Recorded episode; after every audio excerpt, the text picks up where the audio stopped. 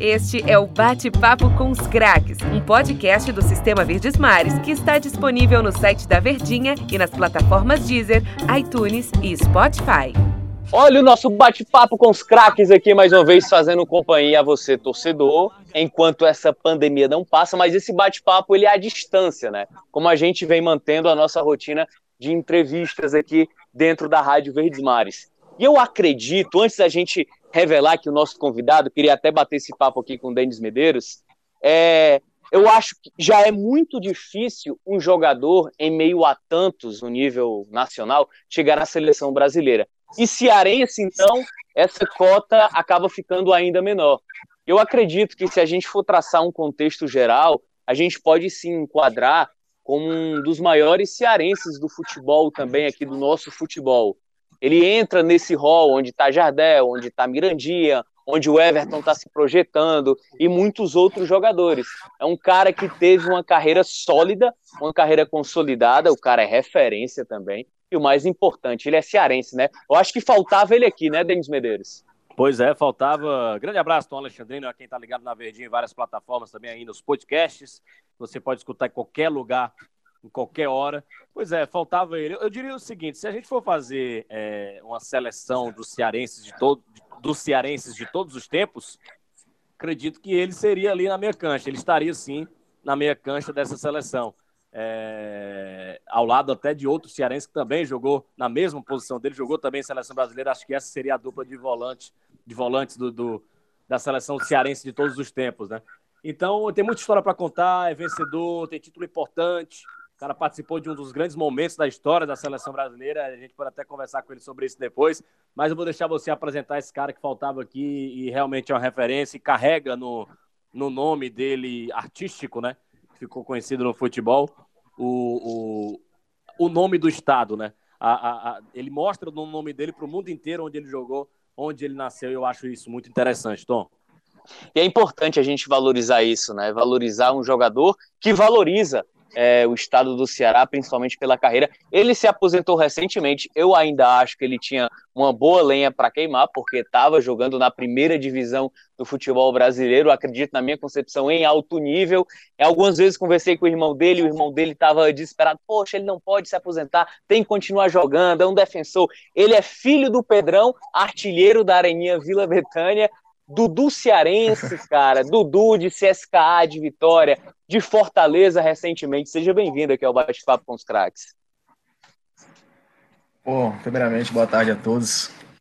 Obrigado pelas palavras aí. Então, tá, tem coisas que a gente nem imagina, né, que a gente fez.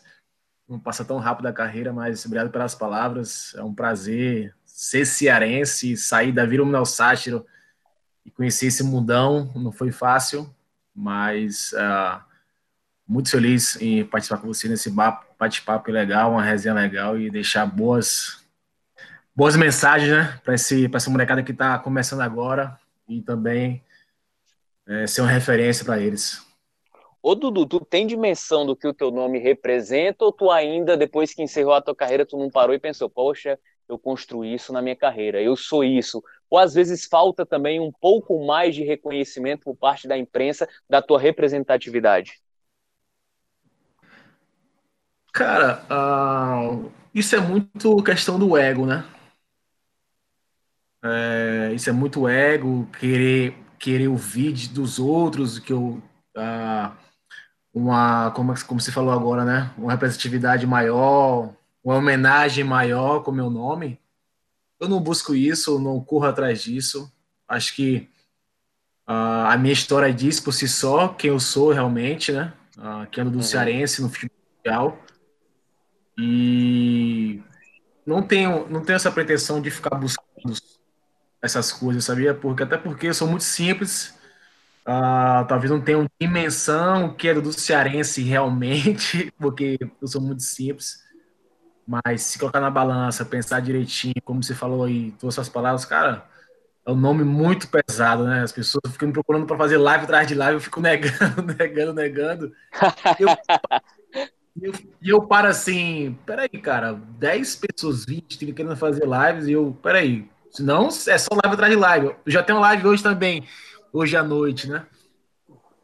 Uh, mas a, a, a, história diz por si só. Claro que quando você recebe uma homenagem uh, de tudo que eu fiz, tudo que eu lutei, carregar o nome cearense onde eu passava, cara, é, isso aí não tem, é muito gratificante, né? E poucos fizeram isso, né, cara? Quando se fala em nordestino, às vezes fora no sul, falar que nordestino tem complexo de floridade, né, cara? Então os, os sulistas é. se acham mais, mas no, aqueles que se acham demais são ignorantes, né? Então, o nordestino por si só é lutador, brigador mesmo, se impõe em qualquer situação e, é, e orgulhoso, né? Exatamente ser nordestino. Pois Vai, é, Denis, está contigo. Beleza. Dudu, tu, é, teu nome aí, Dudu Cearense, já, já, já explica por si só, né? Onde você nasceu, você já começou falando aí da Vila Manuel Sátiro e tudo mais. E o Tom citou os clubes que você jogou, jogou também no Botafogo, né? Botafogo é um dos grandes clubes do futebol brasileiro é, o clube que mais levou jogador para a seleção brasileira. É, e, e, e, assim, você falou de cearense, tem orgulho de ser cearense e tudo mais, acho, acho isso muito legal, muito bacana mesmo.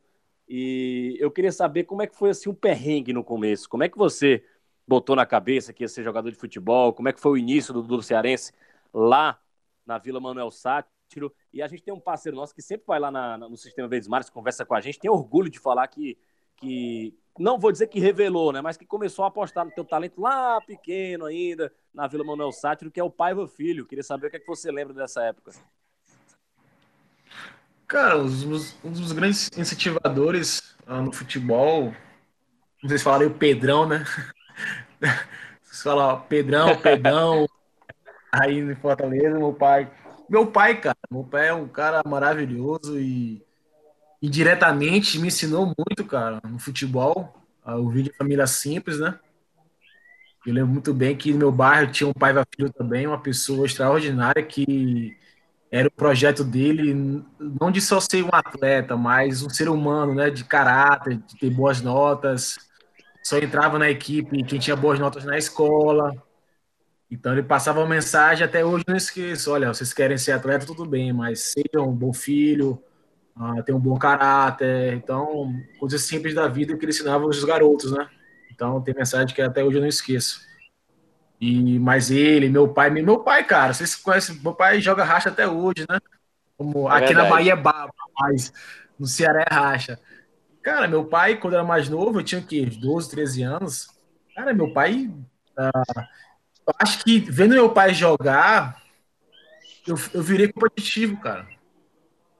Eu, eu, tô, eu, eu acabei de, de, terminar a série do, do Michael Jordan, cara, e eu vi, eu vi muitos detalhes do pai dele, de do, o pai dele não jogava, mas era um grande incentivador. E meu pai incentivava não em palavras, mas em, em exemplos. Em que sentido?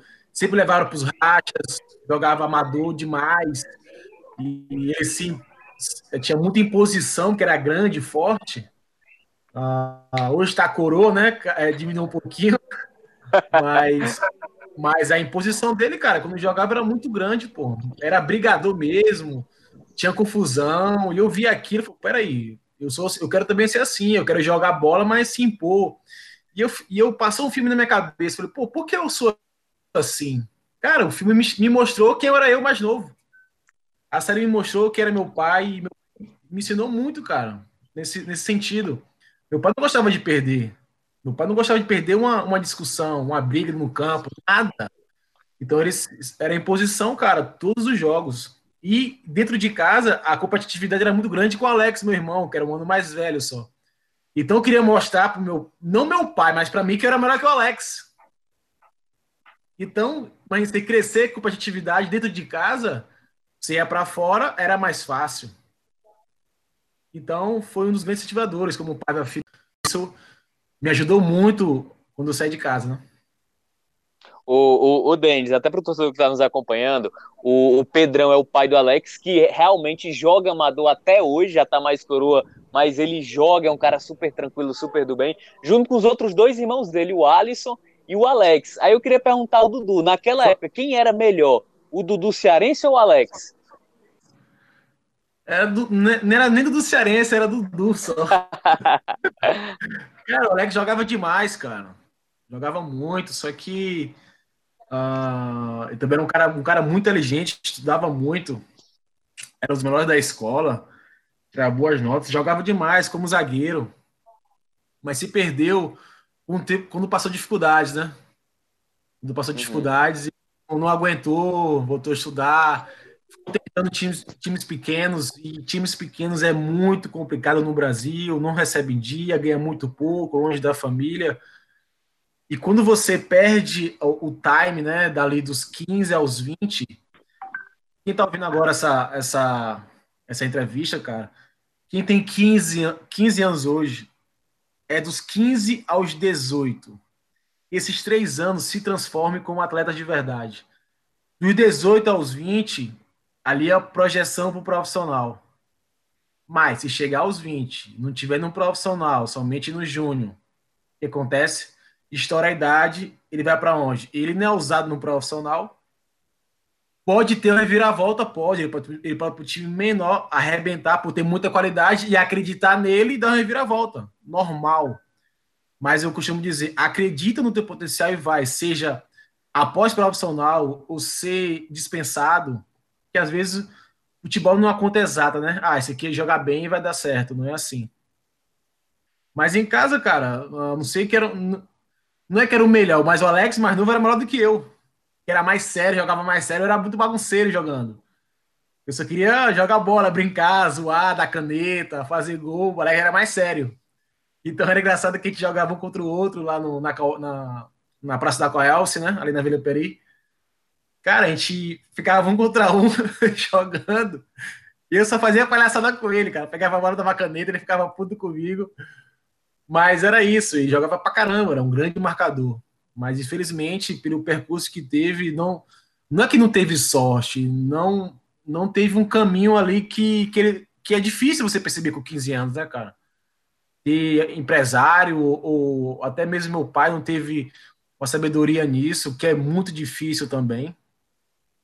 Mas acho que foi o caminho, o caminho que não, não, não, não trilhou certo, né? E em algum momento se perdeu, e aí é complicado você retomar a carreira com 25, com 26 anos. Tá contigo, Denis. Eita. Alô, Denis, se não ligar o microfone, não fala, amigo. Sim, beleza, beleza, tô aqui, tô aqui. Eita. É, Pois é, o, o Dudu falou da situação aí do, do, da Vila Manuel Sátiro, né? Do, do pai e tal, da educação e tudo mais. E até hoje, né, cara? Incrível quando ele, como ele consegue manter esse projeto, né, lá na Vila Manuel Sátiro, com tantas dificuldades, ele tá lá até hoje. E, e eu acho que você já chegou a visitar recentemente, né, Dudu? Lá ele, ele levou você, você deu uma palestra lá para os meninos. É, e, e, como é que você se sente sendo uma referência para o seu bairro ali, a Vila Manuel Sátiro, sendo uma referência para as crianças que um dia sonham ser um Dudu Cearense, né? Porque você saiu dali, né? Como é que você pensa isso hoje em dia? Cara, eu tô devendo muito a ver meu site ainda de passar uma mensagem de uma mensagem assim poderosa mesmo, chegar lá, fazer uma palestra para todos. Eu penso nisso ainda. Uh, fazer um, um, uma imersão, sei lá, comigo, ou um dia, uma tarde, ou dois dias, de mostrar caminho para os moleques, né? Não só somente futebol, mas atleta de alta performance na vida, né? Querendo ou não, uh, todos os dias a gente levanta para fazer o melhor para a gente, né? E é difícil, né? Que a mente quer nos sabotar, não, não consegue, não, desiste. Então, quando você sai daquele bairro que mora no bairro, talvez não tem. E hoje em dia está muito mais fácil o acesso a internet, a estudos, você pode buscar autoconhecimento diretamente em vários veículos de redes sociais. Então, cara, hoje a probabilidade de você ser alguém é muito maior do que na minha época. Na minha época era só livros e filmes. Não tinha Netflix, não tinha, não tinha Twitter, não tinha Instagram, não tinha Facebook. Só vi conhecer Orkut na época de Vitória. Imagine, cara. Então, a minha, a, a, minha, a cultura a, e as pessoas que estão tá do teu lado que faz te, te agradecer, né? Se você anda com cinco pessoas de altíssimo nível, você também será um altíssimo nível. Se andar com cinco pessoas que não te, não te acrescenta nada, você também será um nada. Então, eu costumo dizer que buscar conexões com pessoas grandiosas, por mais que seja difícil no momento, mas primeiro tenta é, entender quem são essas pessoas que tiveram sucesso? Então, eu, eu costumo dizer que você inventar alguma coisa não inventa É, a gente fala no nosso, no nosso linguajar do, do mercado financeiro, do, ou da vida, né, cara? A gente fala modelagem, né? Modela quem teve sucesso. Eu, com 15 anos hoje, e tivesse Netflix, sabe o que eu ia ver hoje, cara? A série do Michael Jordan. e eu me transformar com um atleta como o Michael Jordan, que o talento dele é extraordinário, mas se você chegar perto de um cara desse, cara, qualquer atleta que estiver agora ouvindo, quem está pensando em ser, claro que tem detalhes ali que eu vou falar, vou dar exemplo. Agora eu estou passando tudo que é conteúdo nas redes sociais do que eu vivi e eu quero passar muito mais, eu quero uh, passar tudo que eu aprendi, cara, para o cara cortar caminho. É como fosse uma mentoria livre, né? Grátis, praticamente. Mas eu penso, eu penso assim, cara, eu vou estar no meu site e fazer lá uma palestra, ou um curso, alguma coisa, para transformar esses moleques, essas pessoas mesmo também que, que estão lá e pensam para pensar em algo maior, né? Ô Dudu, como é que começou mesmo assim a tua transição para o futebol profissional? Na Vila Manuel Sátiro, como é que foi a chegada até o Vitória? Teve alguma oportunidade em trabalhar ou, ou iniciar na base aqui dos clubes cearenses. Como é que foi essa chegada, ascensão profissional e chegada ao Vitória? Cara, eu jogava muito na, a, meu pai conhecia o Vivica, que era o treinador do BNB na época. Eu jogava muito na, na eu estudava no SESI da Parangaba, que hoje não existe mais, né? Eu acho que não existe mais. É, e jogava muito salão, uh, no bairros, em campeonatos e meu pai levou para o BNB, joguei BNB bastante, foi muito bem. Depois fui convidado a jogar ABB, que tinha os melhores jogadores da, da minha idade nessa época. Uh, jogava até o Marcelo Paz, que é o presidente do Fortaleza hoje, dos meus amigos de infância. Tinha vários aí que, que arrebentaram. E eu jogando futsal, uh, time da escola, e meu pai, bora fazer um teste no Ceará. Eu falei, vamos. Com, com 15 anos, tinha um teste do, do Sub-20. Só que, como era muito grande já, uh, eu tinha. Eu tinha. O tamanho dos caras de 20 anos, né? Praticamente. O treinador passava lá, quantos anos? Passava para cada um, perguntava qual a idade de cada um. Chegou a minha vez e falei, não, tenho 20 anos. Tudo bem, pode ficar aqui. Cara, o primeiro treino que eu fiz com o Ceará, a bola veio, era meia direita, né? A bola veio, violão de Ceará, sub-20, cara. Deu a caneta no cara, o cara ficou puto comigo, quis brigar comigo. Enfim, aí acabou o treino, joguei muito bem. O treinador me chama: olha, uh, pode vir semana que vem. Sua idade de novo, perguntou: não, eu tenho 15 anos. Eu falei: como 15 anos? 15 anos semana que vem. Eu falei: não, se você falasse que tinha é, 15, eu nem ia treinar. Eu queria treinar, pô. Eu falei que tinha 20. Cara, no mesmo dia chamou, chamaram meu pai, no outro dia já tava assinando com o Ceará, cara. Assinei com o Ceará, só que fiquei lá no, no, no juvenil um tempo, jogando nos interiores e tal. Quando chegou o Clássico Rei para poder jogar, não me chamaram. Cara, não me chamaram ali, morreu para mim. O Ceará morreu para mim naquele dia. Nunca mais eu coloquei o pé no Ceará. Eu que não quis mais. Imagine, eu via, ia ver Ceará e Fortaleza no PV, pô, no Castelão com meu pai ou no PV. E o meu sonho era jogar o Clássico Rei. Imagine ser um moleque é, percebendo isso. Aí eu fiquei com raiva, não fui mais. Comecei a jogar União, que era do. É, um time do Zé Volta, União também que é federado, que era do, professor Luciano Reis na época. Cara, e o time do União era o time dos amigos da ABB com o da escola na época e começamos a disputar o torneio Raimundo Faga. Era 32 equipes que disputavam. Chegamos à final. Eu fiz um golaço nessa época, arrebentei e tinha o Jacome Pastore, que era o líder do Vitória. Ele indicou ao modo na época, que era o diretor da base, e olha, tem aqui um atleta, Dudu, não sei o que, não sei o que. Bora, bora fazer um teste.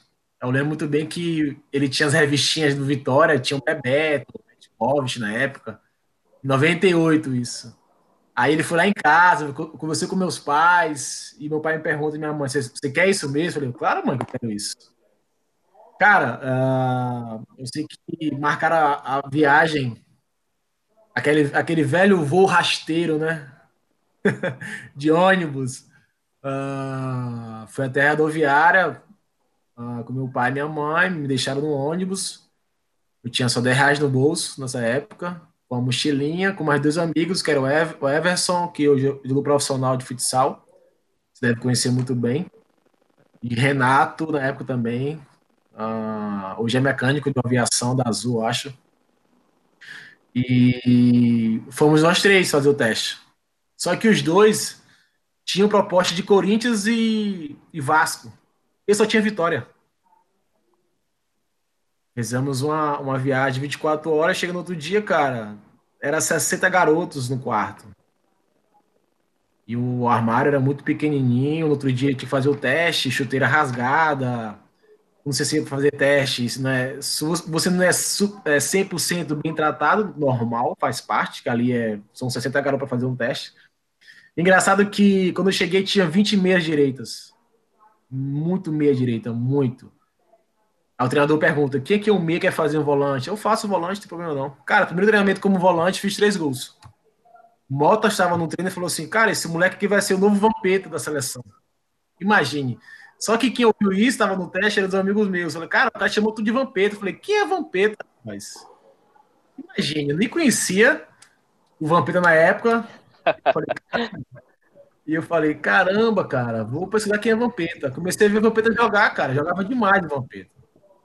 Aí comecei a ter referência de jogadores como Vampeta, Dunga, Falcão, Emerson, da Roma, e comecei a ter referência. Então, aí depois daí, uh, passei o teste, voltei para casa, depois comecei a jogar juvenil, juvenil, e com 17 anos Uh, uma história engraçada que. Quer fazer alguma pergunta ou continua aqui falando? Não, pode falar à vontade. Vai, vai na boa. A história tá boa, a conversa tá boa, Dudu. só que tem muita coisa, eu tô aqui só resumindo, né? E eu lembro é. que eu sub-15 do, do Vitória. Cara, o sub-15 Vitória nessa época era dos melhores, cara, do Brasil. Nossa, cara, tinha grandes jogadores. E eu tava no meio deles, né? Só que uh, no Sub-15, o time já, já, vinha, já vinha como? Já vinha desde a época do Mirim, que existia Mirim naquela época, né? Do Mirim infantil. Imagine, cara, os caras tinham quatro anos juntos jogando. Eu era, uma, era como chegasse o mais um ali que não vai ter espaço. Só que eu, mesmo não tando, tendo uma base desde Mirim, Fortaleza, Cara, o que me deu experiência foi jogar na rua, pô, com os, com os caras mais velhos, com meu pai, jogando, jogando na rua, no amador. Eu ganhei experiência assim, com os caras mais velhos, mais duros, então me deu mais força, né? E com 15 anos, cara, eu seria dispensado, pô, do Vitória, pô.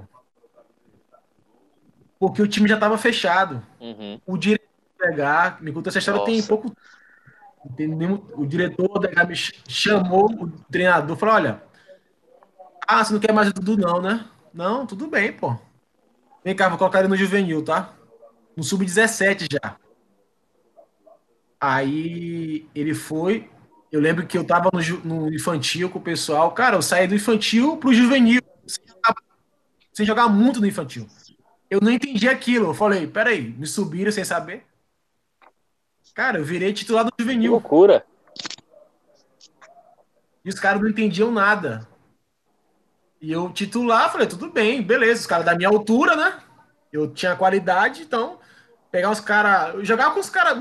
Imagina, o amador do Ceará, cara, jogar, porque esse cara é grosso pra caramba, batendo em ti. E pra, e pra mim é normal, os caras.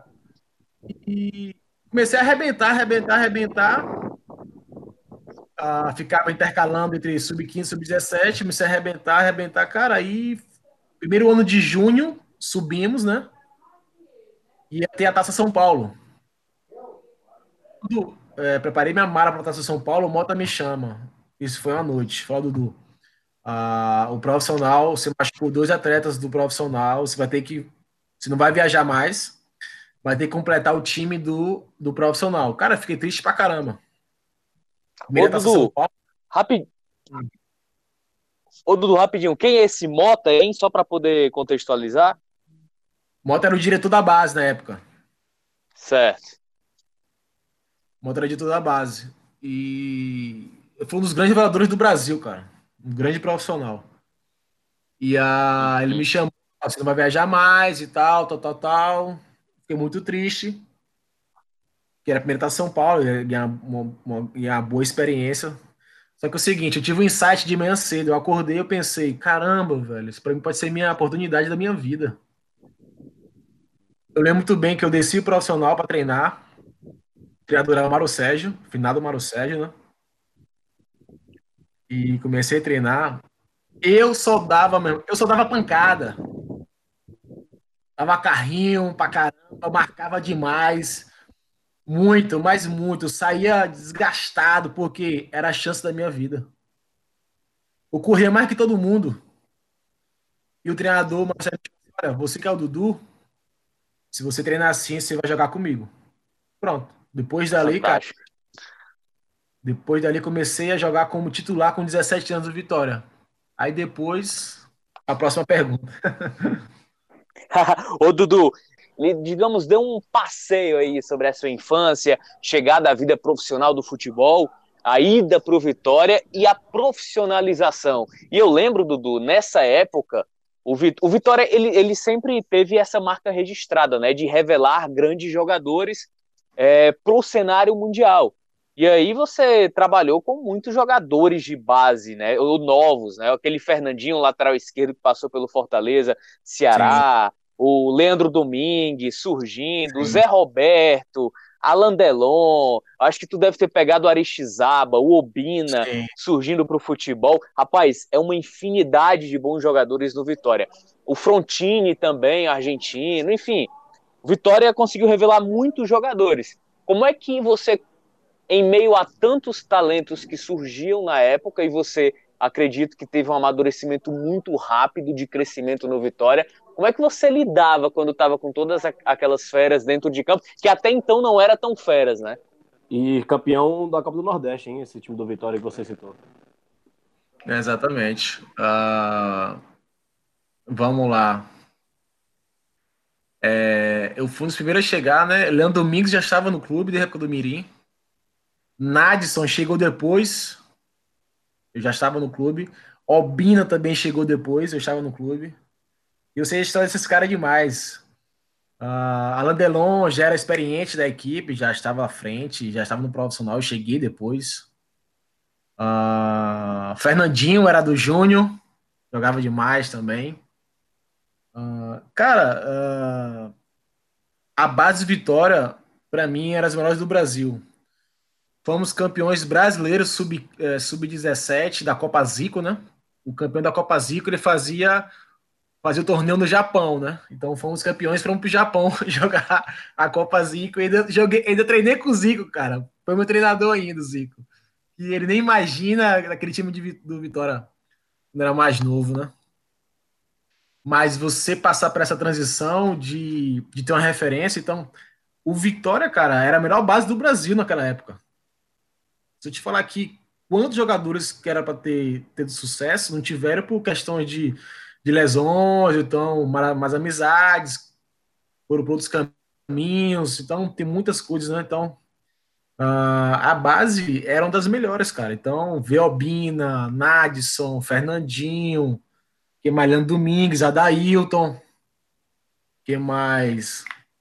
É, Davi Luiz, o Elkson eram mais novos do que eu, imagine.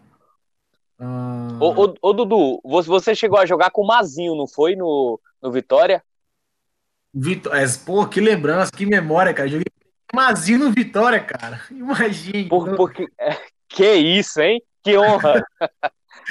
é, e peguei. E Mazinho é meu amigo hoje, cara. Uh, eu peguei Mazinho no final da carreira, cara. Então imagine, um campeão mundial treinando com um cara, pô. Você vê, aí que você vai lembrando, eu fico lembrando aqui momentos do Mazinho treinando. Mazinho treinava pra caramba, velho. Mazinho treinava muito. Pós-treinamento treinava muito. Mesmo que era dificuldade da idade, não chega a certa idade, tem que treinar mais, né? Senão você acaba perdendo. Não treinava muito, então peguei o Mazinho, cara. Imagine, um campeão que eu vi na televisão jogando, treinando com o cara, pô. Bem lembrado, bem lembrado. E, uh, Sensacional. E, e eu, pena que naquela época não tinha rede social, cara. Isso não teria registrado hoje, né? Então, as histórias fica com a gente, né? Uh, mas era isso, pô. A gente sentia muito. É, a gente sentia muito importante por ser uma das maiores, uma das maiores bases do Brasil. A gente disputava torneios no interiores e outros estados, cara. Os caras falavam assim, rapaz, vem o time do Vitória. Que é isso, os caras os cara achavam que a gente era gato, pô. Porque a maioria do time era tudo alto e forte e tinha qualidade. Imagine, você com 15 anos, forte, com qualidade. Com 15 anos, cara, que é isso? Então, tinha, umas tinha time de base que era muito forte, como o do Cruzeiro, que tinha o Jefferson, o goleiro. Ah, o time do Inter também era muito forte. E o time do Bahia era bom, mas e nosso time era tão bom, tão forte, mas também era gente boa. A gente não brigava contra os times assim, em questões de, de briga dentro de campo, não. Agora o Bahia era muito briguento, né? Brigavam demais. E, mas a, a qualidade nossa da equipe do Vitória era extraordinária, cara. Era um prazer estar com grandes jogadores, mesmo quem estava na base e pro profissional.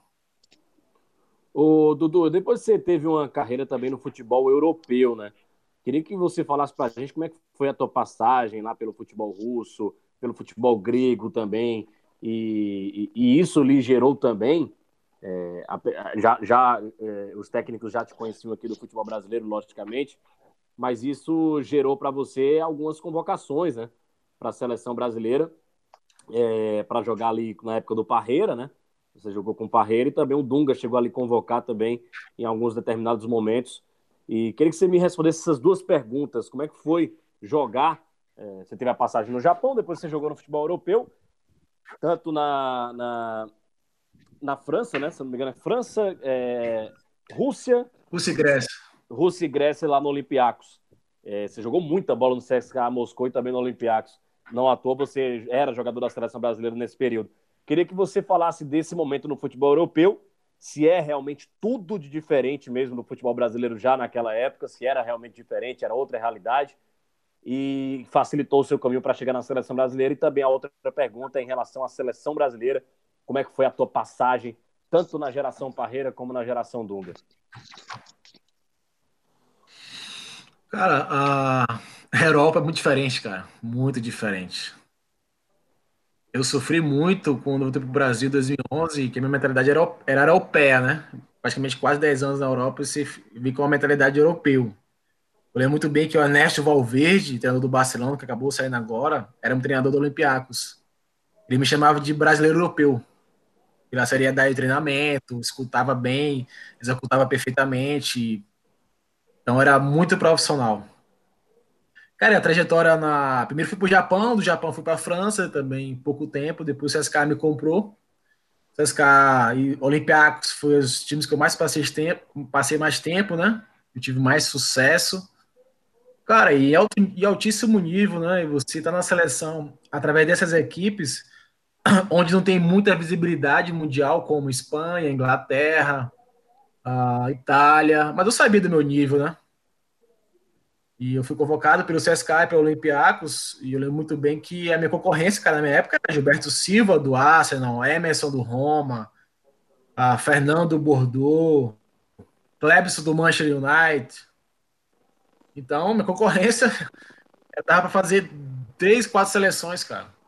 Então, a, a passagem pelo CSK me deu muita credibilidade, porque a gente disputava todo ano, ou a UEFA League, ou a, ou a Europa League, né? Antigamente era a Copa UEFA, agora a Europa League. A gente disputava a Europa League e a Champions League, pô. Então eu disputava contra o Arsenal praticamente quase quase oito anos fora do país. Eu disputei, eu disputei contra o Arsenal, deixa eu ver aqui, umas, umas seis vezes, cara, no Wembley. Não, desculpa, três vezes no Wembley. Contra o Henry, disputamos contra no, no San Siro, contra Ibrahimovic, Figo, Michael, Giro César, Cambiaço. Uh, vamos lá, mais outras equipes que tinham muita força no futebol mundial.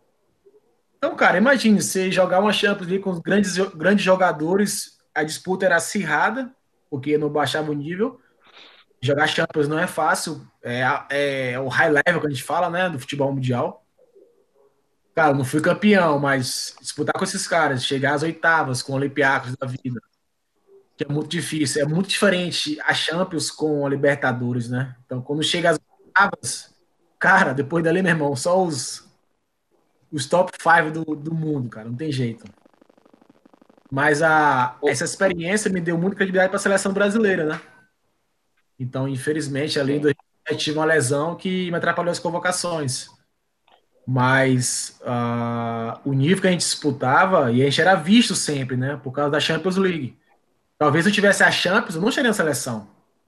Então, quando... e é engraçado que jogar na Europa, cara, não é como no Brasil. No Brasil tem muita resenha, é todo dia é, todo dia rádio, todo dia televisão, todo dia entrevista, entrevista, rádio.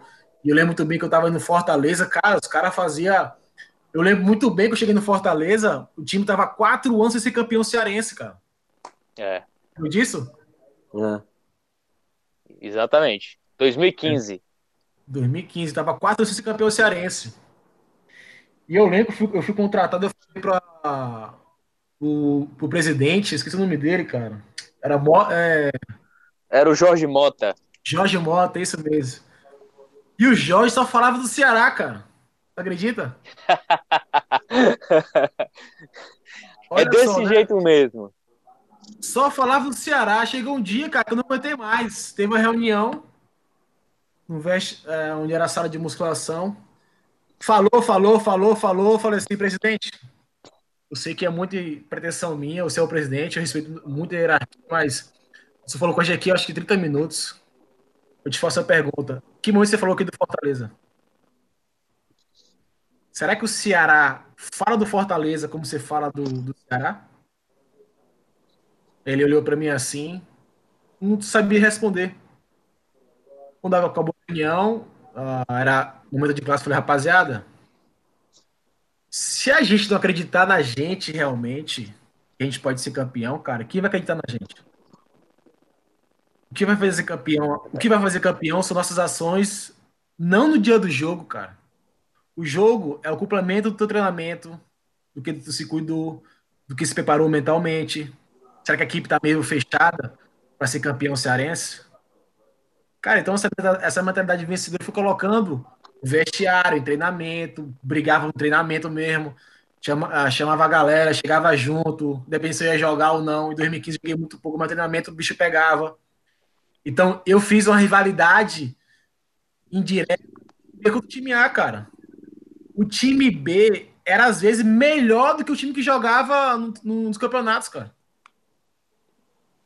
Eu, eu, eu transformei os caras nos. Pô, meu irmão, e os caras, rapaz, time vocês é bom demais, dá pra jogar contra qualquer time cearense ou nordestão. E criou uma rivalidade dentro do time, mas uma rivalidade sadia, cara. Isso potencializava quem ia jogar. E as pessoas que estavam não entendiam isso, cara. Então, você, eu chegar, ser bicampeão cearense, não, porra, e o, o segundo ano foi até melhor do que o primeiro. O primeiro foi muito difícil, porque era uma construção, né? É. Mas voltando para a Europa, né? Então foi, foi gratificante jogar nessas equipes, ainda mais na Rússia. Era. Cara, é, é, é outro nível, é outro nível, não tem, não tem explicação. Falar assim, vi, vivenciar Champions, jogar contra grandes jogadores. Escutar e você aquela pra... música, hein? Aquela Escutar... musiquinha. É. E você e você, após o jogo, no outro dia, ir para a seleção brasileira, cara, é, é, é, o ápice da carreira, né, cara? Então, e eu sabia daqui, eu vivi aquilo como, como sonho. Eu falei, não, eu tô sonhando, eu vou, eu vou viver esse sonho aqui até quando der, meu irmão. quando, quando eu, eu vou seguindo. Mas era isso, cara. Então, uh, poderia ficar na Rússia durante 10 anos, a carreira lá, mas eu queria, eu queria para outro lugar, né? Por mais que a Rússia... ganhar, é, ganhar do Arsenal dentro de casa também, na Liga dos Campeões, é, foi extremamente importante também. Ô Dudu, a, a, gente a gente falando sobre a, sobre a tua carreira europeia, né? Sobre essa margem, por toda a ascensão que tu teve no Vitória, o destaque que você teve no CSKA, existiu alguma proposta talvez melhor da que você estava vivendo no CSKA ou até mesmo no Olympiacos para mudar de clube para uma outra liga da Europa ou não? Sim, pô, eu tive do Roma e do Fenerbahçe na época, quando vim pro Brasil. Ia ganhar muito mais no Roma e na, no Fenerbahçe. Eu preferia voltar pro Brasil na época. Por quê? Porque eu tava arrebentando Olympiacos e eu não tava, e tava perto da Copa do Mundo, né? Ah, você queria visibilidade do Brasil, né? Exatamente, eu queria mais visibilidade. Eu falei assim, pô, com o meu futebol aqui, eu vou arrebentar no Brasil, eu vou pra Copa do Mundo, né, cara? Mas, meu irmão, é totalmente diferente. Qual seria, falei, seria, a Copa eu de falei, quando eu né? cheguei no Brasil, começou o treinamento, já o caminho pro treinamento, pô, eu, eu ia treinar no Olympiacos, ia pela Avenida Pocedônios, cara. Pocedônios é a praia do lado. eu, ia, eu, ia, eu, ia, é. eu ia treinar no Atlético Mineiro, meu irmão, ia pegar ali a BR, cara. Eu falei, meu Deus. Ué. Essa, seria, seria para a Copa de 2010, né, Dudu? Sim, sim. Não, de 2014. Ah, sim, sim, sim. 2012, sei, sei, sei, 14, verdade. Ô, é, Denis, mas... quer entrar no assunto de seleção com ele? Pois é, o, o Dudu tava falando de seleção brasileira aí. É, e, em 2014 tentou, né, até o último momento e tal, mas não, não chegou a participar daquele grupo. Acho que a realidade ficava mais ali para 2010, 2006 a concorrência era muito pesada, mas 2010 eu acho que, que a realidade era, era mais comum pro, pro Dudu Cearense, né? Até porque o Dunga convocou muito ali no começo do trabalho dele. Você, por lesão, ficou fora da, da Copa América da Venezuela, 2007, que o Brasil acabou sendo, sendo campeão. E se eu não me engano, Dudu Cearense, tu era titular da seleção do Dunga, né? antes da, daquela sim, Copa sim. América ali. E, e, imagina o baque, né? Eu acho que foi. Eu acho que você deve ter olhado assim para cima, meu Deus, por que eu fui me quebrar justamente num, num dos grandes momentos né, da seleção brasileira ali com, com o técnico Dunga, sem levar as estrelas, apostando naquele time. E Gilberto Silva e você na volância. E você não, não foi para aquele título. Te, te, te, doeu demais ter, ter tido aquela lesão antes da, da Copa América 2007, ou, ou Dudu? Não entendi. Te doeu bastante ficar fora da Copa América 2007, que o Brasil venceu contra a Argentina? Não, decisão? não, deu não, cara. Faz parte. Uh, faz parte. A minha lesão, cara, foi um treinamento. Fui bater uma falta, meu pé prendeu, cara, na grama e estourou o adutor, cara. Incrível. Nossa. Mas hum, fiquei triste no momento, fui praticamente três meses para poder voltar, né, cara? Muito difícil. Você quando se lesiona, ainda mais na minha lesão de adutor, para recuperação, voltar, praticamente aí se ficar três meses parado, para você voltar de novo, são mais três meses, né? De altíssimo nível. É verdade. Lu, eu tenho outra pergunta para você em relação à seleção. Você participou daquele grande momento que foi 2004, naquela Copa América. O Brasil, o Parreira fez uma opção, né?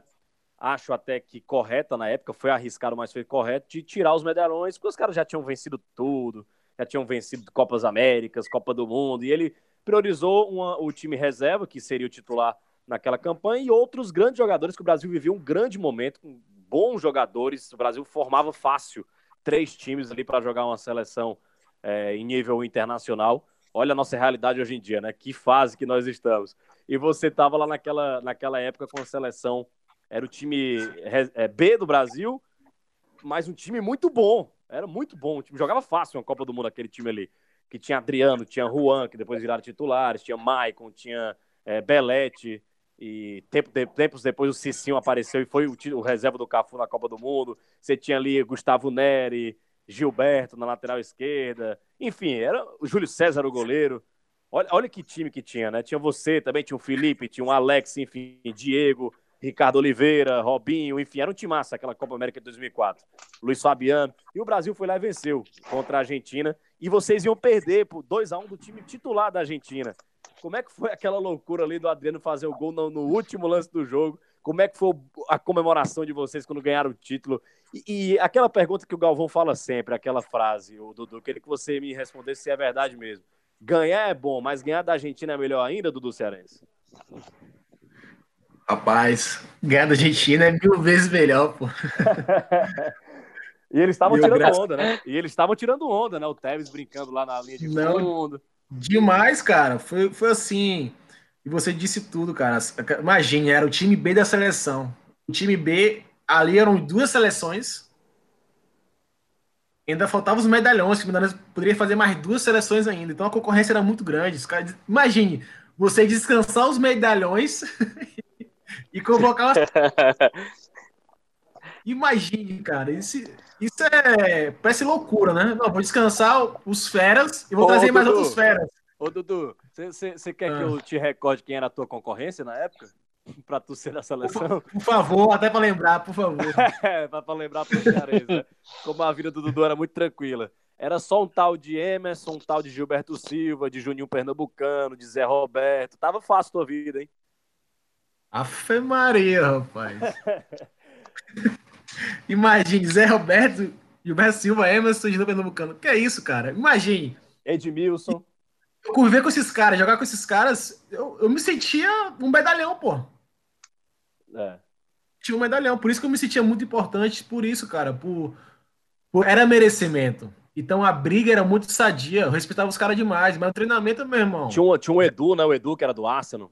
Edu do Arsenal, cara, também, exatamente. Então, imagina. E a concorrência fraca, essa minha.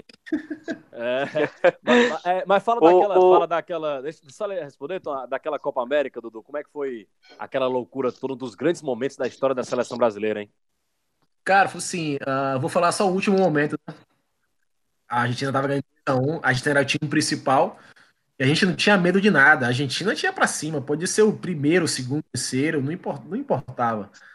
Eu lembro muito bem que tava ganhando 2 a 1 e perde acabar o jogo. Não, quando a gente fez, quando a gente não fez os 2 a 1 o Tevez estava tava, tava no banco já, tinha saído do jogo.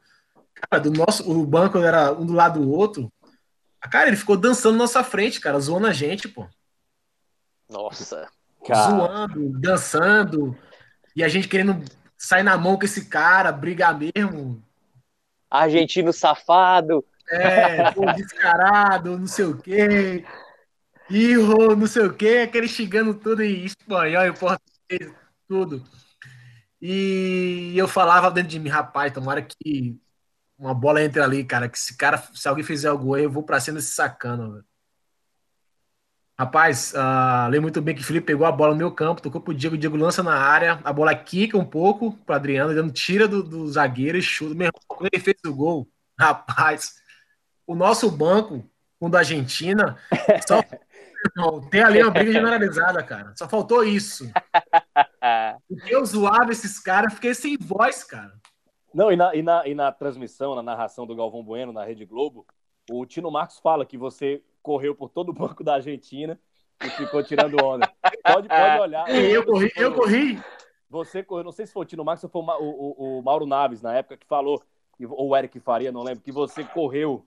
É, ele fala, Galvão, o Dudu Cearense, a emoção foi tão grande que o Dudu Cearense passa aqui pelo banco da Argentina tirando onda e a confusão começa aqui no banco de reserva. Você tava pilhado. isso mesmo. Mas por isso, cara. Por isso que o Tevez, cara, ficou zoando, cara. Se ele ficar, se ele ficar quietinho, eu nem ia fazer isso, pô. Eu nunca, eu nunca fiz isso com futebol, cara. Futebol só acaba quando o juiz apita, meu irmão. E tem que respeitar o Brasil, né, pô? Tem que, tem que respeitar a gente, cara. Nos, cinco estrelas não são. Não, não são duas, não, meu irmão. Tem que respeitar e muito. Ô, ô Dudu, a Argentina é chato mesmo? É, ou é, ou é, ou é só folclore? É, os caras são chatos mesmo, Dudu? Mesmo os mais craques, assim, Verón, Riquelme, Tevez, Messi, esses caras são chatos mesmo, masquerando. Vou dar aqui um exemplo, da Alessandro do Inter. Tava lá, é. Tava lá também. Ele joga, ele joga no Inter, tá muito tempo no Inter. O, nosso Brasil tem um problema com isso. Caramba, joga demais, para mim joga muito. Mas ah, idolatram demais quem vem para cá da gente, quem vem da Argentina para cá pro Brasil, cara. E não são todos que dão certo. Isso é verdade. E é uma idolatria, e uma idolatria muito grande para quem vem de fora, pô, do, do, que, vem, que são argentinos. Eu fico pensando, o cara acabou de chegar no clube já é capitão, pô, tem um mês de clube. E, e dá uma idolatria assim, impressa. Eu falei, caramba. Aí eu te faço a pergunta: quantos brasileiros tem na Argentina? É. Quantos, quantos... vão? E, e, Quantos são idolatrados quando chegam na Argentina? Eu acho que a gente tem um exemplo aqui no Cearense, o Yarley, né? Foi sucesso lá no Boca Juniors, foi campeão do mundo e tudo. Yarley, ali é uma, é uma, é uma, é uma linha fora da curva, cara. É. Verdade. Ali, é fora da curva, não existe, não vai existir outro por causa disso, cara. O Yarley foi porque pelo Pai Sandu fez um gol contra o Boca Juniors. Pô, pera aí, Boca Juniors, o cara faz um gol pelo Pai Sandu ainda. Na Libertadores, pô, esse cara é diferente. Então o Yarley fez merecer, só que é um ponto fora da curva, cara. Não existe, não existe outro. Então, a argentino tem algo diferente do brasileiro. Em que sentido? Os caras brigam mesmo. São muitos, alguns, não são todos, mas a maioria são profissionais demais. Convivi com alguns argentinos, os caras são assim mesmo. Brigador, trabalhador pra caramba. Claro, não são todos, mas a maioria, a porcentagem é muito maior. E eu lembro muito bem que Brasil e Argentina eu disputei, vamos lá, Pan-Americano com a Argentina perdemos, a final do Pan-Americano fomos prata. Sul-Americano perdemos para a Argentina também na final. Então, vamos lá, já, tem, já tinha dois vices contra os contra contra Mascherano, Tevez, esses caras, Max Lopes. E eles, esses caras usavam a gente demais, cara. Eu lembro que no Pan-Americano a gente era, era complexo e todo mundo ficava junto, jantava e almoçava junto. Os caras ficaram zoando a gente, cara. Eu falava assim: beleza, então, vamos para o Mundial, então, sub-20. Vai ter agora o Mundial no final do ano, a gente se encontra lá. Cara, aí o que acontece? Olha como a vida, como a vida é maravilhosa, né? Aí eu fui campeão mundial da seleção. Artilheiro. Artilheiro. Artilheiro, gol na Argentina, melhor segundo jogador do mundo como sub-20 ganham o pré-olímpico contra a Argentina e sou campeão da Copa América contra a Argentina. Aí, aí vem os amistosos. Aí também, pau na Argentina. o, o, o Dudu. Ô, Dudu, você, você entrou isso sobre o Mundial Sub-20, né? É, só fugindo aqui um rapidinho do foco Argentina. Aquela final foi contra a Espanha que tinha um tal de Iniesta. Como é que era o Iniesta naquela época? Cara, já jogava demais, cara. Muito inteligente jogando, muito. Uh, muito inteligente. Aí que eu te falo, entendeu? Uh, no dia que o Brasil. Acho que o Brasil será uma potência, cara, quando, quando chegar ao nível de Barcelona, Real Madrid. Em que sentido? Não precisa vender jogador. Uhum. O, Bra o, Brasil ainda é um, é um, país de exportação, né? Infelizmente. Então, por isso que o Iniesta ficou 10 anos no Barcelona. Eu ficaria, eu ficaria no Vitória até hoje se me desse salários como Iniesta ganha no Barcelona. Encerrava no Vitória. É, é, são essa diferença. Então, o cara já tinha uma qualidade imensa e tá no Barcelona. Para que você do Barcelona? Entendeu? Então, é, Iniesta, cara, extraordinário, extraordinário. Não tem são um dos volantes. Não é meu estilo de jogo, mas é um dos grandes volantes. Meu estilo de jogo era o Gerrard, né? Steven, Gerrard, né? Então, é, jogava demais, cara. Muito inteligente jogando. Mas talvez se eu não jogasse com outra equipe, teria mais dificuldade. Mas joga muito. O Dudu teve uma carreira muito sólida na, na Europa. É, no início da seleção brasileira também. Só que recentemente ele retornou pro futebol brasileiro e pela primeira vez jogou profissionalmente no futebol cearense. Ô Dudu, o que é que te fez retornar pro Fortaleza especificamente? E antes de retornar pro Fortaleza, você já tinha recebido alguma sondagem, proposta, negociação para voltar pro futebol cearense? Rapaz, é bem lembrado isso aí, tá? Eu ia encerrar em 2014, pô. Minha carreira com 29 anos, 30 anos, eu acho. Eu tinha. Eu tava numa Netânia, não fui muito bem numa Netânia, né? Uhum. Ah, tive nos meus joelhos e foi muito difícil para mim. Eu fiquei lá praticamente cinco meses, eu tive que encerrar o contrato e voltar para casa. Quando eu cheguei em casa, uh, e tem vários fatores também, família, problemas lá no país, até que o país era maravilhoso, mas problemas na, na escola das crianças também. Eu também não estava muito bem no clube, o clube muito tempo sem jogar. Eu falei, rapaz, vou voltar para casa e, enfim, chegar em casa eu penso que eu vou fazer. Eu lembro muito bem que minha família queria que eu encerrasse, né? E eu falava para mim, pô, encerrar agora, cara. Pô, aí eu fico pensando, né? Pô, tu veio lá de trás, cara, ralou pra caramba, tu vai encerrar por baixo. Não é assim, cara. Não é assim. Imagine, eu comigo mesmo. Uhum.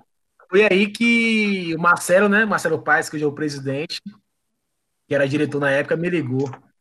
Somos amigos, uh, somos amigos de infância e tal.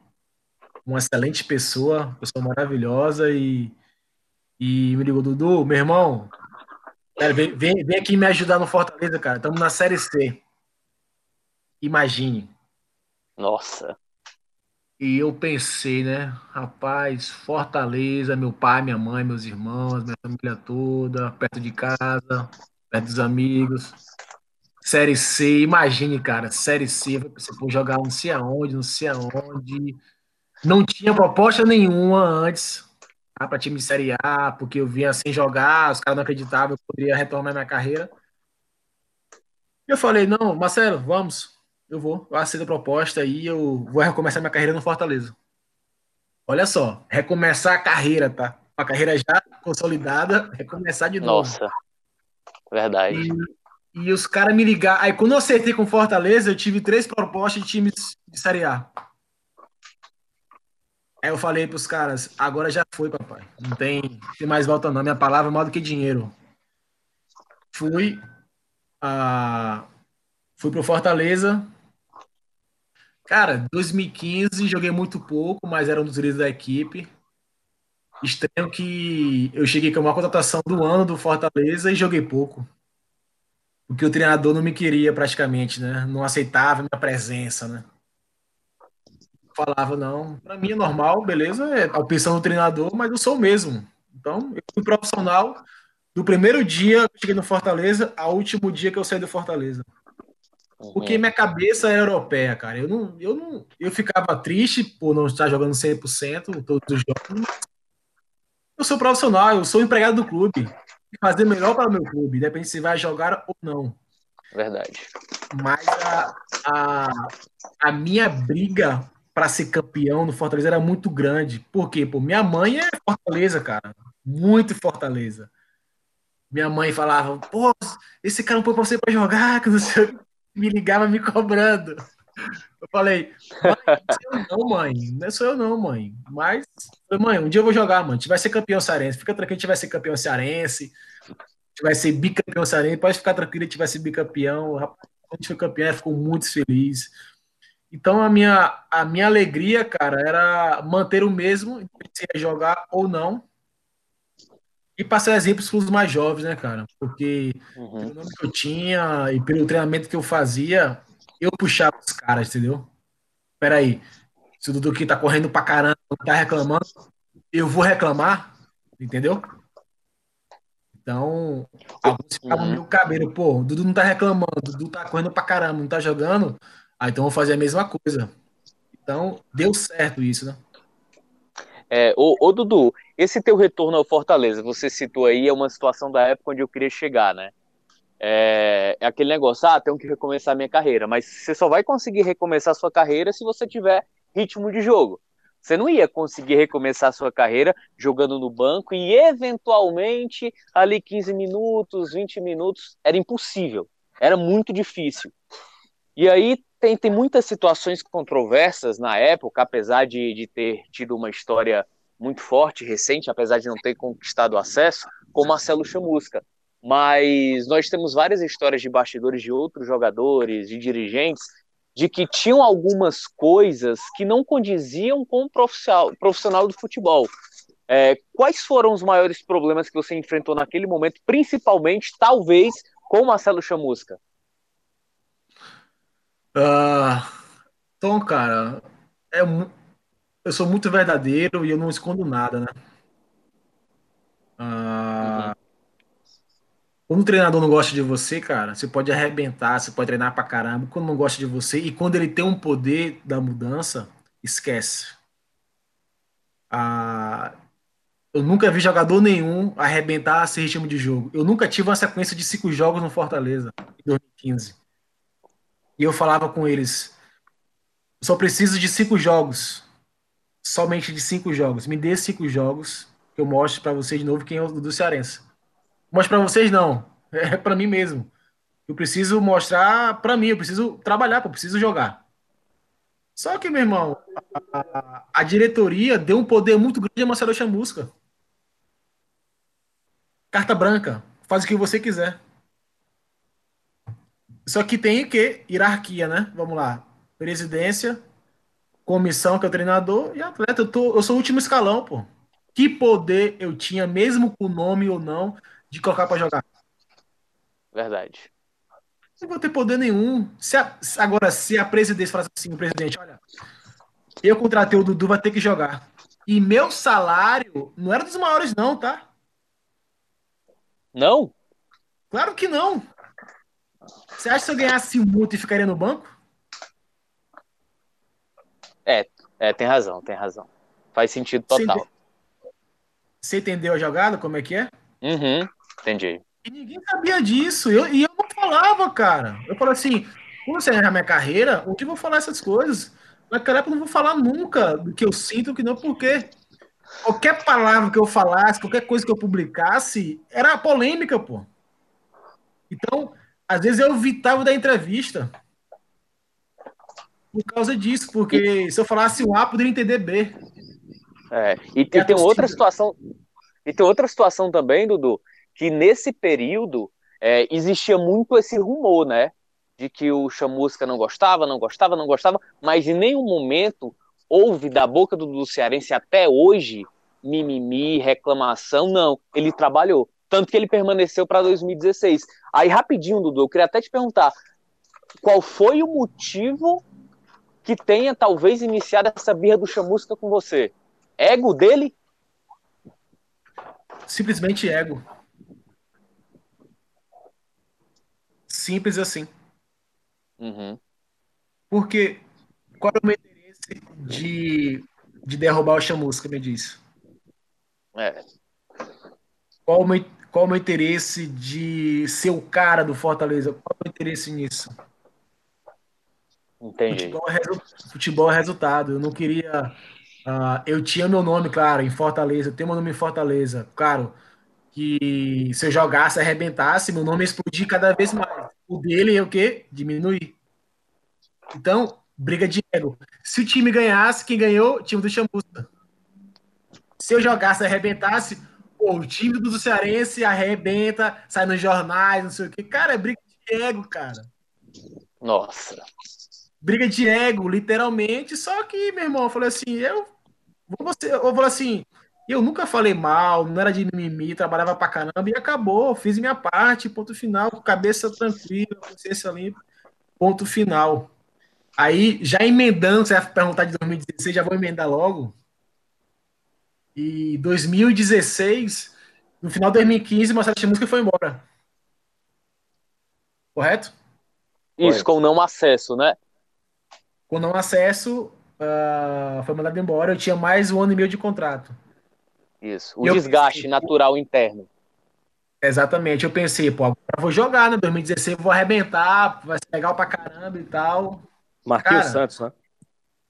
É, não, calma, nem, não teve nem Marquinhos, Marquinhos Santos foi no final. Foi é. mais detalhes que talvez as pessoas não saibam, né? O vice-presidente me liga, cara, com 15 dias antes da pré-temporada. O que, que vocês imaginam aí? era, era, era uma situação. Eu, eu tô tentando lembrar aqui, foi uma situação contratual para você não ficar, era reduzir salário. Não lembro. Acho que era redução salarial para ficar. Ou eu tô errado? Tá errado. Eita. Cara, me ligaram 15 dias antes da pré-temporada e falando que Flávio Araújo uh, não me queria na equipe por ser jogador de altíssimo nível, jogador de Série A, que ele queria só me jogador de Série C e Série B. Série A não era, era no nível. Aí é loucura. Aí é loucura. Aí eu escutei eu falei, peraí, você não quer comer, não quer comer uh, carne A, não? É? Não quer uma picanha, não? Eu não quero carne de segunda mão. Foi, carne... foi o Enio Mourão, não foi? Quem te ligou? Foi Enio, o Enio me ligou, exatamente. Isso. E... Ele não queria uma picanha, ele queria uma fraldinha, né? Era. Não, e, e, e Enio, cara, e Enio é uma pessoa maravilhosa, cara. Pessoa maravilhosa. É me, deu, me deu super bem com o Enio. Sou muito grato a ele, me ajudou pra caramba também no Fortaleza. Mas, é como tô falando, ele com o vice-presidente, ele deu poder a Flávio Araújo, que acabou de chegar no clube, pô. Eu, aí eu, te, eu posso a pergunta, eu sou Enio Mourão, falei assim, Flávio Araújo, Dudu Cearense, vai jogar, se não jogar, você vai sair. Acabou. Por quê? Quem é empregado do Enio Morão? O Flávio. Flávio Araújo. Simples assim. Hierarquia. Tem que respeitar a hierarquia. Se não respeitar, é sai fora. Vai sair fora. Pode sim um treinador arrebentar, ganhar, ganhar. Ah, por isso que eu falo, cara, que hierarquia é o maior respeito que pode ter dentro das suas condições de qualquer empresa. É a melhor, melhor, melhor coisa certa. Não, não ofusca o mestre, né? A verdade é essa. Uhum. Cara, deram poder a Flávio Araújo. E eu falei assim, Enio, infelizmente eu não vou embora agora, mas por favor, deixa eu treinar, fazer a pré-temporada com vocês e após isso eu vou embora, pô. Em paz. Agora não tem como arranjar clube nenhum com 15 dias antes, cara. Vou perder tempo. É. Aceitaram, voltei pra Fortaleza, pré-temporada, papapá. Eu fui um dos melhores da pré-temporada do Fortaleza. Guto, que era jogador do Flamengo, se machucou e comecei a jogar na equipe. Isso. Comecei a arrebentar o time bem, só goleada, campeão da Supercopa Cearense, e Dudu Cearense voltou, não sei o quê. Voltei, não, gente, eu tô aqui um ano tentando. Nunca deixaram. Nunca deixaram. Imagine, cara. Imagine. Nunca deixaram. Eu, eu, fico imaginando, Dudu, tu com a, é, você com a, com a sua carreira, né? Seleção e tal, ouvindo esse tipo de coisa na época, né? Imagina a raiva que o cara não fica. Cara, eu fiquei engolindo seco, cara. E com a cultura europeia, né? É. É, eu fiquei engolindo seco. Falei assim, não, eu não sou isso. Eu falava, eu não sou isso, cara. Eu só preciso trabalhar, somente isso. E a... era engraçado que comecei a arrebentar, arrebentar. E outra, todas as vezes que eu joguei no Fortaleza foi por mérito meu, cara. Ninguém me deu nada. É. Ninguém, ninguém pegou assim, ó. Pegou o Dudu assim, ó. O Dudu vai jogar mal, bem, vai jogar. Ele aqui é meu capitão, vai jogar. Ele pode jogar mal hoje, vai jogar de novo. Ninguém fez eu tinha, é como se eu, eu tivesse uma bala por jogo. Se eu errar a bala, já era, meu irmão, tô fora. É, verdade. E mesmo é assim, e eu sabia de tudo isso, cara. Então eu trabalhava mais o meu mental do que o físico. Muito, muito mais. E é engraçado que eu comecei a arrebentar com o Flávio Araújo, aí ele vai e me inventa e me colocar de ponta direita contra o esporte na Copa do Nordeste, na Ilha do Retiro. Ah, ah, ali foi me mata com a faca da cozinha. Aí você me quebra, né? Com, a, com a alteração dessas, né, Flávio? Aí você me quebra. Aí ele me chamou, pô, me ajuda aqui. Eu falei, eu te ajudo, mas peraí, eu não sou ponta direita, não, pô, eu sou volante. Não, mas eu preciso de você aqui. Eu falei, tudo bem, vou fazer aqui. Aí que eu te falo, né, aí na hierarquia. Verdade, exatamente. Fala assim, assim, Flávio, eu não vou jogar ali não, Flávio. O cara vai achar o quê? Ó, tá vendo aí, ó? Tá mostrando a cara dele que anda do Cearense agora. Entendeu? É, é verdade. É Entendeu? Verdade. E não, não é humilde, tá vendo? Não é humilde, quer ajudar a equipe, só pensa nele. Os caras iam falar isso, pô. Então, uh, eu fui, uh, joguei, joguei até bem. Pra o volante fazer ponta direita até bem. Mas perdemos o jogo, chegamos em Fortaleza, o próximo jogo, quem sai da equipe? O Flávio Araújo. Ou o Dudu. Eu, da... eu Dudu, saí da equipe, fiquei eu saí da equipe, o time ficou três jogos sem minha presença no campo, começou a jogar mal, mal, mal. Tem um jogo que o time ganhou, mas ganhou apertado e mandaram embora. Acho que foi, acho que foi contra o Maranguape no, no PV que o Jean. Mota faz o gol da vitória Isso. no último minuto. Exatamente. Exatamente. Foi após que ele foi embora. E, e quando eu saí da equipe, o torcedor me perguntava, radialista me perguntava, minha mãe me perguntava, meu pai, meus irmãos, todo mundo perguntava, pô, por que você saiu da equipe, cara? Falei, o treinador que, o treinador que mandou embora, pô. Tirou da equipe, eu vou fazer o quê? Vou dizer que, não, eu quero jogar, pô, não sei o quê. Então, aí, saí, né? Quando ele saiu, quem chegou foi o treinador, foi Marquinhos Santos, né? Isso. Foi Marquinhos Santos. Cara, Bom, vou Marquinhos Santos. Outra mentalidade também, né? Outra mentalidade. E eu che... quando eu lembro muito bem quando o Marquinhos Santos chegou, cara. O treinamento foi no Castelão. Eu Marquinhos Santos falei assim: Marquinhos, cara, é o seguinte.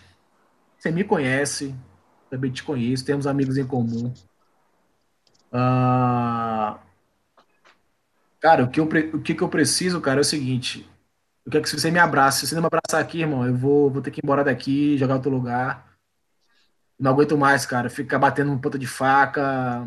Eu tô cansado mentalmente, cara. Eu não aguento mais, não. Eu acho que eu vou embora, senão vou poder jogar aqui com você. Aí ele falou assim, Dudu, aqui você é meu cara, você vai jogar. Calma, você vai jogar. Pronto. Eu falei assim, Foi o que, eu posso gritar foi o que sua palavra? Exatamente. Falei assim, eu posso confiar na sua palavra? Dudu, quem está falando sou eu, cara. E, meu irmão, comecei a jogar.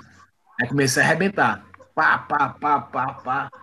Rapaz, aí, confiança, cheguei a arrepiar aqui, velho. Ia arrebentando, a galera. E eu só em, em, em capa de jornais, não sei o quê. Dudu voltou. Falei, gente, não voltei, não, gente. Eu tô aqui, cara. Eu tô aqui só esperando jogar, cara. Comecei a jogar, arrebentar e pronto, chegou o jogo do Flamengo.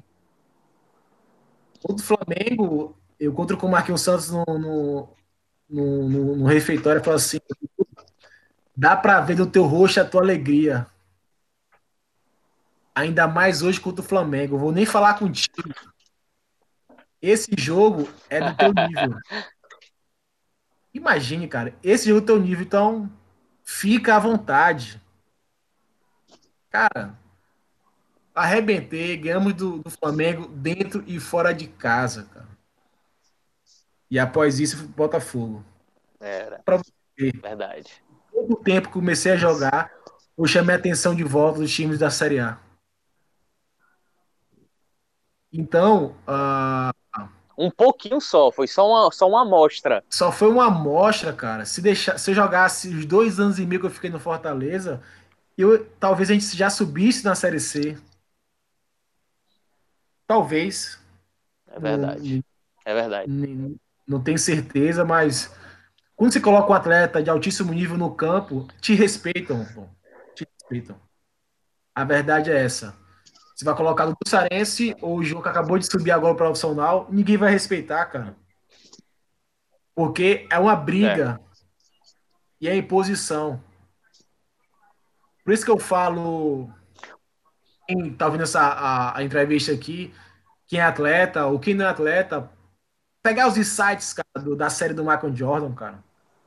Cara, e isso eu falo, isso aconteceu nos anos 90, ele encerrou em 98. Uhum. Eu tava com 15 anos em 98. O cara encerrou em 98.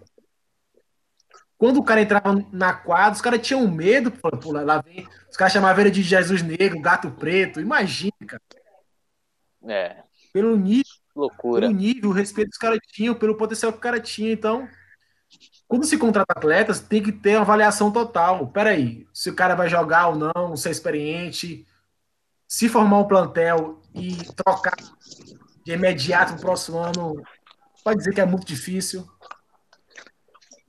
Então, é, tem muitas coisas no futebol que, se você fizer um, plan- fazer um plantel para um ano, o próximo ano tem que ser contratado pontualmente. Se você desmanchar a equipe toda, cara, não vai. mas É igual a empresa, cara. Se você tem uma empresa e contrata, contrata um time, espera, e no próximo ano você manda todo mundo embora, como é que a empresa vai suportar isso? É Vai trocar todo mundo de novo, vai trocar todos que não têm a mesma, o mesmo empenho, não entende Fortaleza, não entende como é a torcida, é que a cobrança é muito grande aí. Tem jogadores que não imaginam o Castelão lotado, que às vezes treme mesmo. Uhum. Tinha 50 mil pessoas, 70 mil pessoas no Castelão, pô. Eu nunca vi ator feliz com teatro vazio, pô. Eu nunca vi. Então, se eu É pudesse verdade. ver o ver um Castelão todo dia, todo jogo com 60 mil pessoas, pô. Eu, era, eu, eu sabia que era um alvo. Eu tinha que arrebentar todos os jogos. Porque se eu fosse mal, se eu fosse mal, bem eu seria criticado, pô. Não tem jeito. Então, se trabalhar com time de massa, é, são, são vários veículos, né? Ainda mais hoje era muita rádio, muita rede social, é, muita página de, de, de clube, de- do clube. Fortaleza fazia todo dia alguma coisa. Então, cara, a gente era. Todos os jogadores eram alvo, alvo em Fortaleza, cara.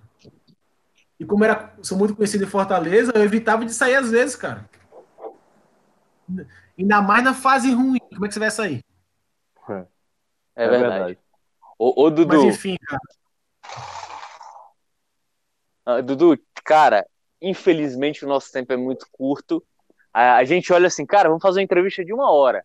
Você pensa, não, vai, é um tempo bom, vai demorar. Rapaz, é como se fossem 15 minutos de resenha, porque passou muito rápido, voou, e aí a gente é muito mais conversa, muito mais papos, outras perguntas também, para fechar aí duas horas. Denis, valeu. Dudu, te agradeço demais, cara, pela atenção e paciência.